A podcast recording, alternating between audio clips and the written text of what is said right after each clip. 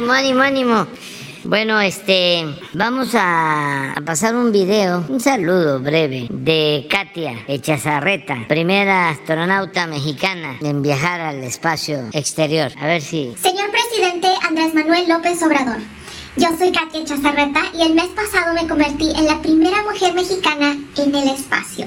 Para mí fue una experiencia inolvidable. La verdad es que el planeta se ve increíblemente hermoso desde el espacio. Pero lo más bonito para mí fue que pude dedicarle este vuelo a mi país, a mi amado y hermoso México.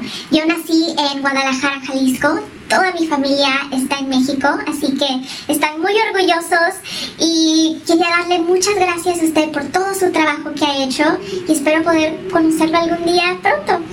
Gracias. Va a estar con nosotros. Viene a, México en agosto. Sí, y la vamos a recibir desde luego. Y nos da mucho gusto porque es mexicana y hija de, de mexicanos migrantes con todo el esfuerzo que significa para una mexicana salir adelante en Estados Unidos y llegar a, destacar como ella lo ha hecho, eh, Katia, y le mandamos pues nuestra felicitación, nuestro reconocimiento. Todos los mexicanos estoy seguro que coinciden en eso. Bueno, pues vamos a, contestar preguntas eh, porque no vamos a tardar mucho ahora. Tengo que salir. Vamos a gira este fin de semana. Vamos a supervisar las plantas de fertilizantes Vamos a estar en Baja California Sur, vamos a estar en Lázaro Cárdenas, Michoacán, en Poza Rica, en Cozoleacaque, en Minatitlán y en Coatzacoalcos. Ah, y también en Veracruz, Puerto. Eh, vamos a inaugurar la planta en Nestlé el sábado, mañana. Es el único acto, eh, pues vamos a decir público, que van a estar los medios, porque toda la gira es para supervisar obras, para ver plantas. Ya hemos hablado de la importancia de que se reactive la producción de fertilizantes, porque necesitamos los alimentos, producir en México lo que consumimos, igual como se está haciendo con los energéticos, con las gasolinas, con el diésel, lo tenemos que hacer con los alimentos para no eh, importarlos, no depender del exterior, producir aquí el maíz, el frijol, el arroz, el trigo, desde luego las aves de corral, pollos, huevos, el cerdo,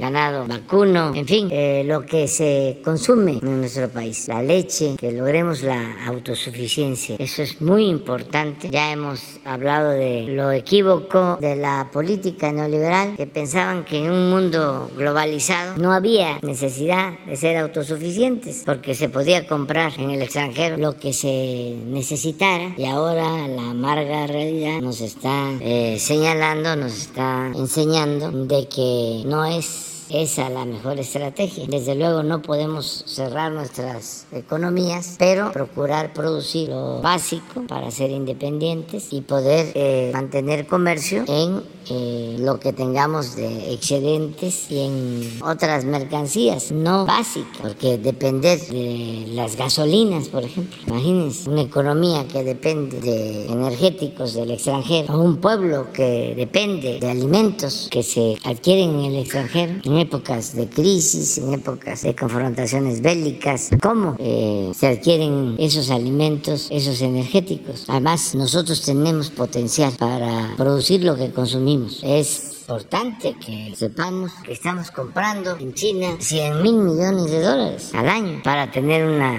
idea de esto, las remesas van a llegar este año y esperamos que así sea gracias a nuestros paisanos a los 60 mil millones de dólares. Pero estamos importando 100 mil de China. Entonces sí necesitamos impulsar más la producción y por eso los fertilizantes. Antes éramos autosuficientes y ahora pues estamos comprando alrededor del 80% de los fertilizantes que necesitamos. El propósito que tenemos en el gobierno que represento es que podamos aumentar la producción de fertilizantes solo con las empresas públicas de Pemex, empresas que se adquirieron a precios elevadísimos, se tienen deudas por la adquisición de esas empresas. Y además en muy mal estado que las tenemos que reconstruir pero queremos con este plan de modernización de las plantas de fertilizantes, queremos eh, tener una producción del 50% del fertilizante que necesitamos y eh, se está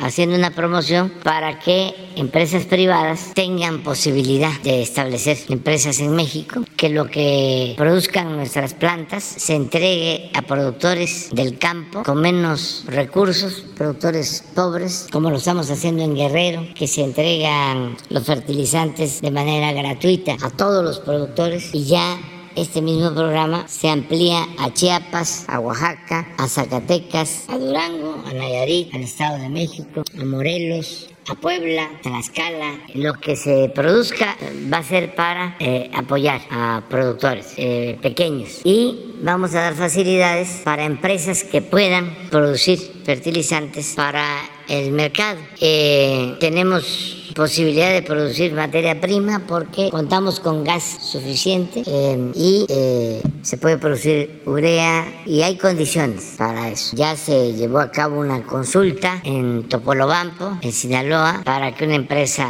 alemana se establezca. Se hizo una primera consulta, hubo eh, una inconformidad un amparo, se ordenó del Poder Judicial que se hiciera otra consulta, se terminó ya la semana pasada, de 13 comunidades, 12 aprobaron y una no es que no hayan aprobado, sino no participaron, pero ya está eh, resuelto la cuestión legal y queremos hacer lo mismo en el Golfo, poder promover cuando menos dos plantas grandes para producir fertilizantes. Entonces a eso voy, básicamente. Quedó Sheila, sí. Nada más. Y ya después ya. Bueno, de una vez, ustedes tres, tres, ya.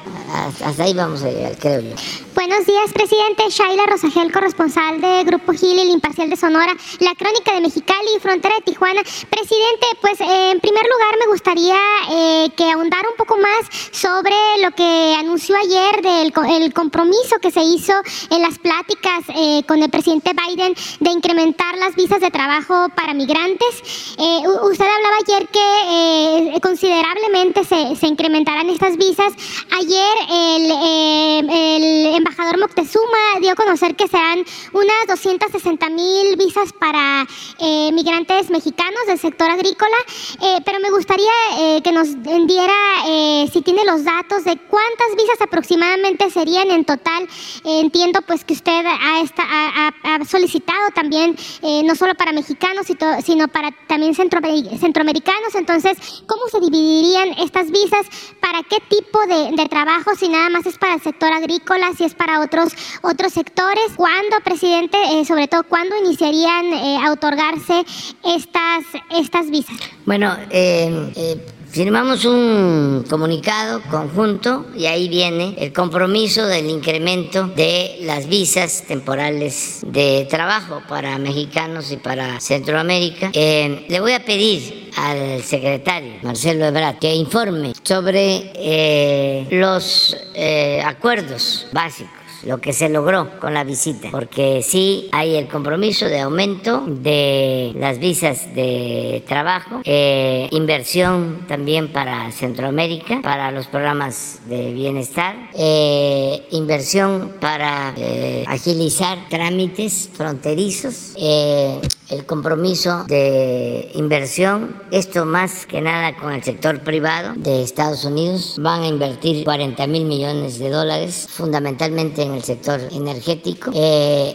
nos van a vender a precios justos fertilizante que necesitamos como lo hemos estado hablando, y nos van a vender leche para eh, las lecherías Liconza, que están en las colonias populares de muchas ciudades del país. Entonces, eh, son varios acuerdos los que se tomaron eh, y compromisos de trabajar juntos por parte nuestra, pues ofrecimos que vamos a mantener abierta la frontera para que los automovilistas de Estados Unidos puedan cargar gasolina en las ciudades fronterizas de México. Eh, ofrecimos también eh, poner a disposición de Estados Unidos en el caso que se requiera esto para el invierno, que tenemos que estar pensando hacia adelante, un gasoducto que se tiene por la frontera desde eh, Texas, desde Juárez hasta California, por si se requiere este, transportar gas y eh, nuestra disposición a seguir trabajando de manera coordinada con el gobierno del presidente Biden. Yo expresé de que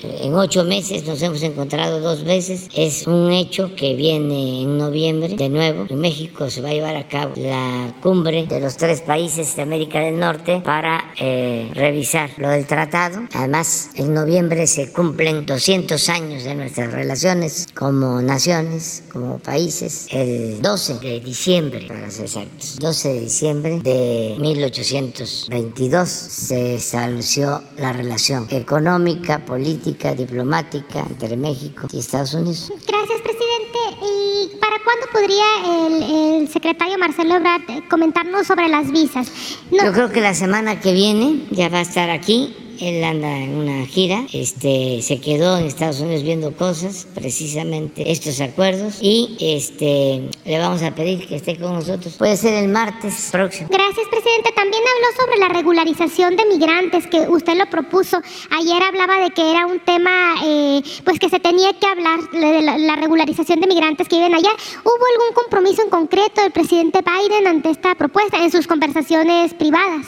Bueno, se avanzó en lo de el aumento en las visas temporales de trabajo y este quedó planteado la eh, necesidad de que se regularice a los mexicanos que llevan años trabajando en Estados Unidos. Se lo propuse abiertamente, públicamente y también cuando platicamos de que era necesario el que se regularizara a nuestros paisanos y de ahí viene eh, mi planteamiento respetuoso acerca de que no hay que continuar con la misma política eh, de temor a que esas medidas no sean bien vistas por sectores de Estados Unidos y afecten en lo electoral, como hay elecciones en noviembre. Yo opino lo contrario. Yo opino que la gente lo que está buscando son definiciones. La gente lo que quiere es que las cosas verdaderamente cambien, no seguir con la misma política de siempre, no seguir con más de lo mismo. ¿Desde cuándo este, llevan con temor a reconocer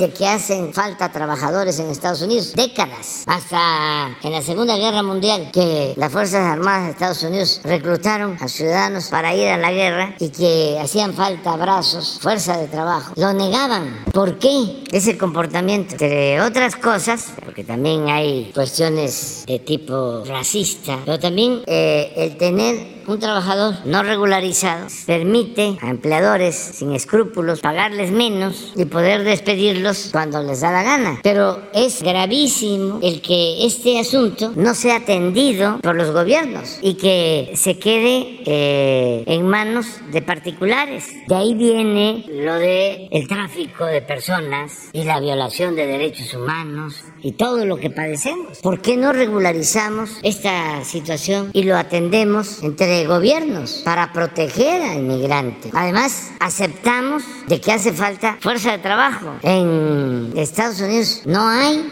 suficiente mano de obra. Me decía un amigo que fue a un restaurante y estaban tres mesas ocupadas y el resto vacías. Y llegaron y les dijeron, no hay servicio. Pero ¿cómo si eh, están las mesas vacías? No tenemos trabajadores en la cocina y no tenemos trabajadores para atender las mesas. Un día antes de que nos viniéramos, hubo una tormenta en Washington y ya había salido de plataforma el avión a las 5 de la tarde y los estuvieron dentro del avión a los pasajeros. El caso es que hasta las 9 de la noche les dijeron que no iban a salir o que iban a esperar en una sala. Y terminó saliendo el avión a las 12 de la noche. Esto fue el martes, el avión de Washington. Y tuvieron que esperar porque no habían trabajadores para atender a los pasajeros. Imagínense que eso pasa aquí en el Felipe Ángeles.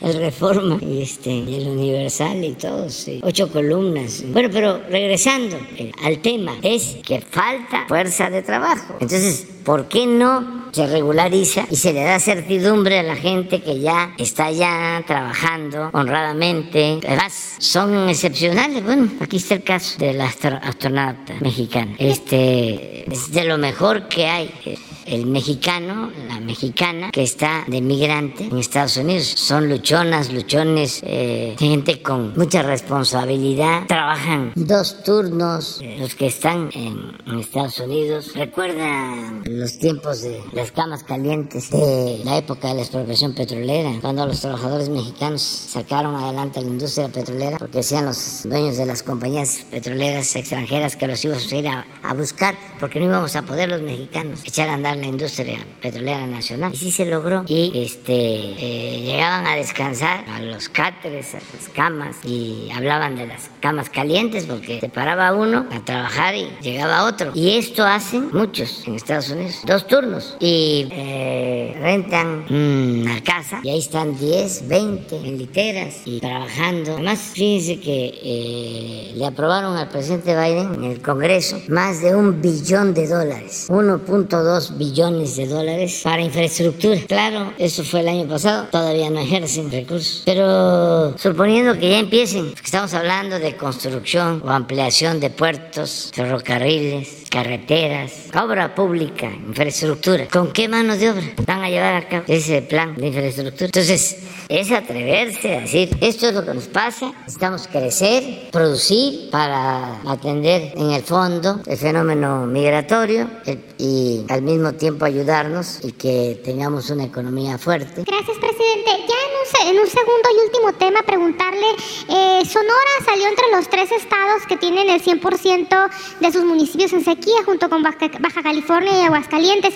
Preguntarle, presidente, eh, ¿cómo, qué, proyectos o qué apoyos está realizando su gobierno para evitar que en Sonora, en algunos municipios, suceda lo mismo que en Monterrey? Esa sería mi última pregunta. Pues en todo lo que se pueda ayudar al gobernador Alfonso Durazo, se les está apoyando. Este, él les tiene un plan para que no falte el agua. Eh, han hecho obras, está pendiente para que no escasee el agua. En Hermosillo, sobre todo, eh, han hecho obras en eh, la presa, en el novillo, eh, para tener más profundidad en el bombeo y llevar más agua a Hermosillo. Ya ha estado en eso y nosotros estamos ayudando. Eso es lo que puedo comentar.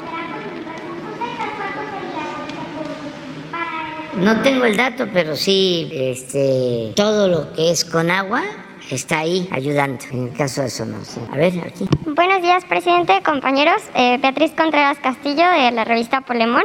El día de ayer eh, lo visitó el, líder social eh, Jean-Luc Mélenchon de Francia y él y también el presidente Maduro hicieron unas declaraciones en las que coinciden porque ambos piensan que usted no solo representa a México, sino a toda América Latina.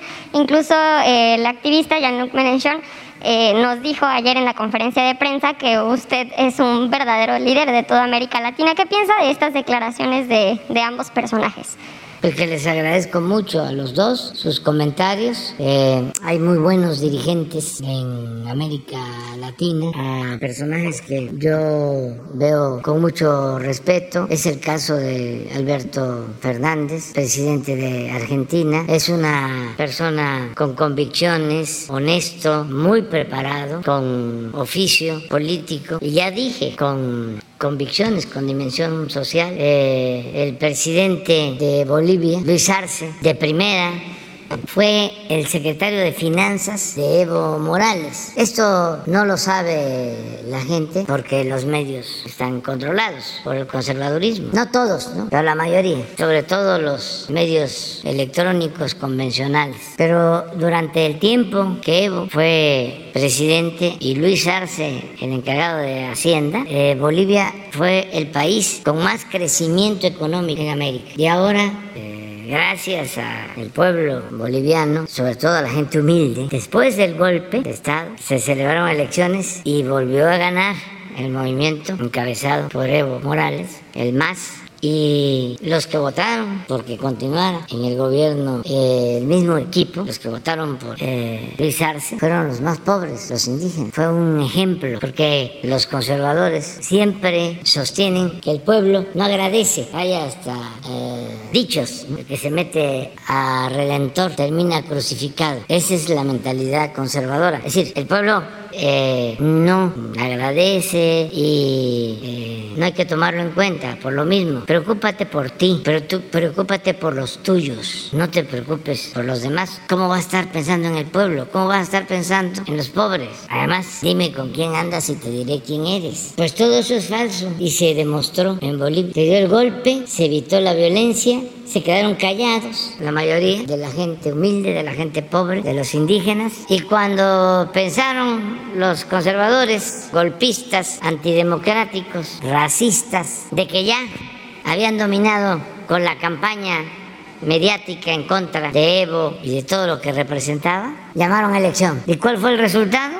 Ganó el movimiento y ganaron los... Eh, pobre, la gente humilde. Y ahí se demuestra de que no se puede transformar un pueblo si no se cuenta con el respaldo de la gente. Para llevar a cabo una transformación se necesita tener el respaldo de la gente. En México tuvimos eh, la experiencia que nos dolió mucho, y que no hay que olvidar, de cómo el conservadurismo eh, derrotó y asesinó al presidente eh, Madero, derrotó el movimiento, al movimiento democrático y este, asesinaron al presidente Madero. Y cuando dan el golpe, el presidente Madero está prácticamente solo porque era un hombre bueno, bueno, y pensaba que solo bastaba con la libertad, garantizar a todos la libertad y que la gente eh, iba a defender la libertad, iba a defender la democracia frente a una pandilla de rufianes. Y eh, pudo hacer una alianza popular con Zapata, con el movimiento campesino, y no se logró. Al, contrario,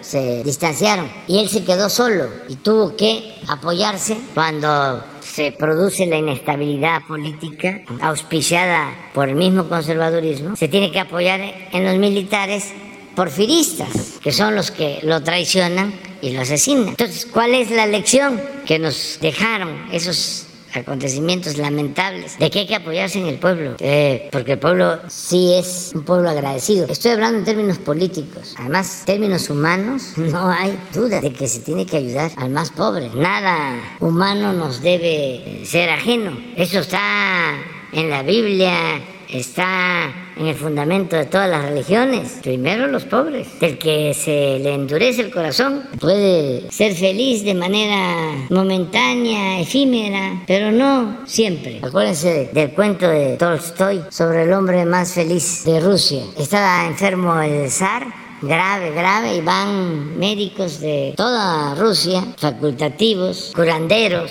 a verlo para salvarlo, y llegan a la conclusión de que podía salvarse si eh, le ponían la camisa del hombre más pobre de Rusia y se ordena ir en busca del hombre más pobre de, de, Rusia. Más que nada el hombre más feliz de Rusia, que con la camisa del hombre más feliz de Rusia se salvaba el zar. Y van a buscar, encuentran un científico de eminencia y era un hombre muy culto, muy importante, pero no era feliz. Y luego encuentran un comerciante igual exitoso, pero no era feliz. Y en el campo encuentran a un agricultor, a un campesino, y llegan a la conclusión de que ese era el hombre más feliz de Rusia y le preguntaron que por qué era feliz, porque estoy bien conmigo mismo, estoy bien con mi conciencia, el creador, y estoy bien con el prójimo. Entonces, el consenso es este es el hombre más feliz de Rusia. Vamos a que se le ponga su camisa al zar para salvarlo. Pero resulta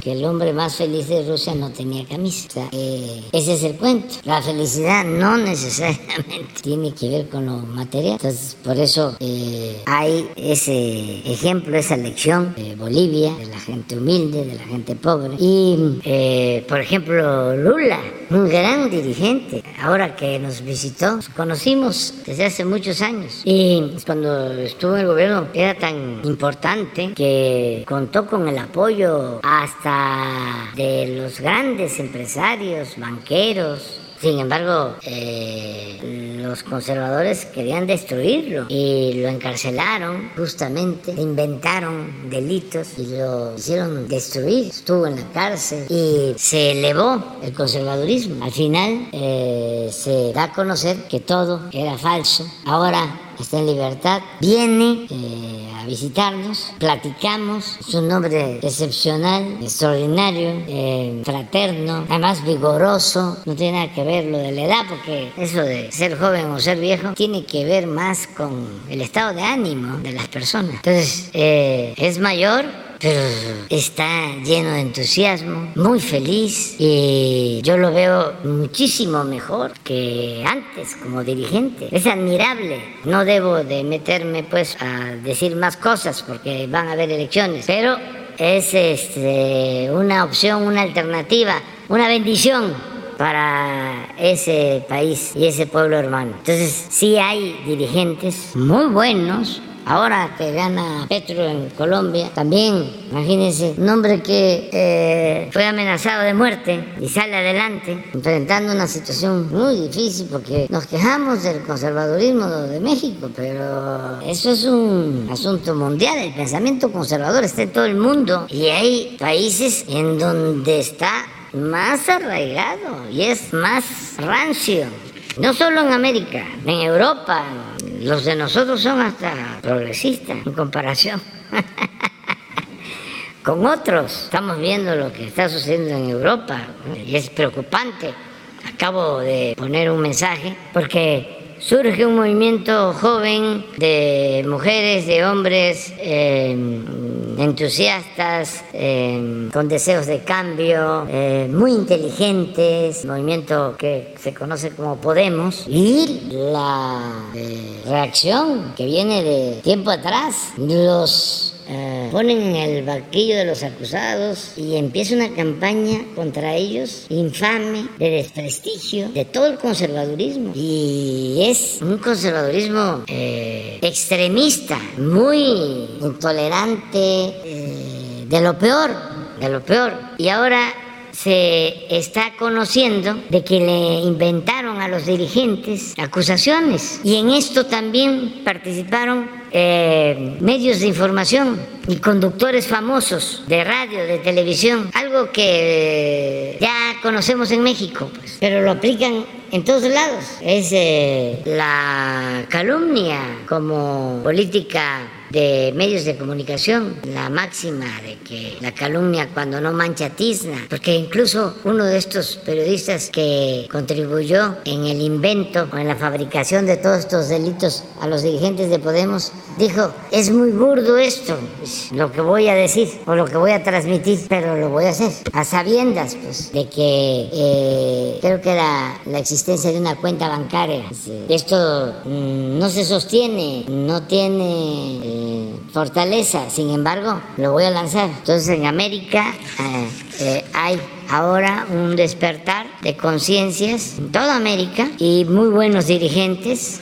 Esto ayuda porque al mismo tiempo se están enfrentando eh, calamidades como la pandemia, los efectos de la guerra y eh, todas las crisis afectan más a la gente humilde, a la gente pobre. Si los gobiernos están en manos de gobernantes o de autoridades sensibles, humanas, los efectos nocivos de las crisis se pueden atemperar, no pueden ser tan severos. Por ejemplo, una inflación afecta a todos, desde luego, pero el que tiene más ingresos se defiende, no va a dejar de comer. Pero un pobre, si hay carestía, si aumenta el precio de la tortilla, el precio del huevo, el precio del pollo, deja de comer o come menos eh, o come lo mismo, pero no eh, eh, con la nutrición que se requiere, o sea, más carbohidrato, menos proteínas. Entonces, el que haya gobiernos que representen al pueblo ayuda mucho. Melechón decía ayer algo que